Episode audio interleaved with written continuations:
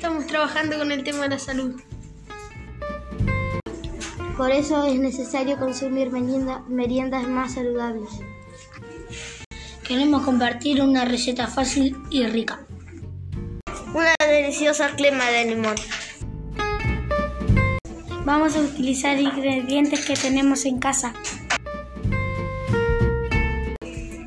Utilizaremos la, la ralladura de una cáscara de limón.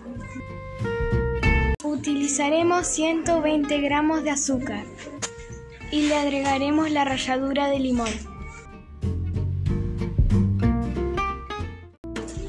Esos ingredientes los tiene que procesar o, o pasar por una licuadora. Aparte batir tres huevos y agregarle la mezcla de azúcar y limón. Exprimir los limones y agregarle el jugo de la mezcla. Llevar todo a fuego lento por 15 minutos hasta que quede una crema brillosa. Si quiere una crema más deliciosa, le agrego 80 gramos de manteca.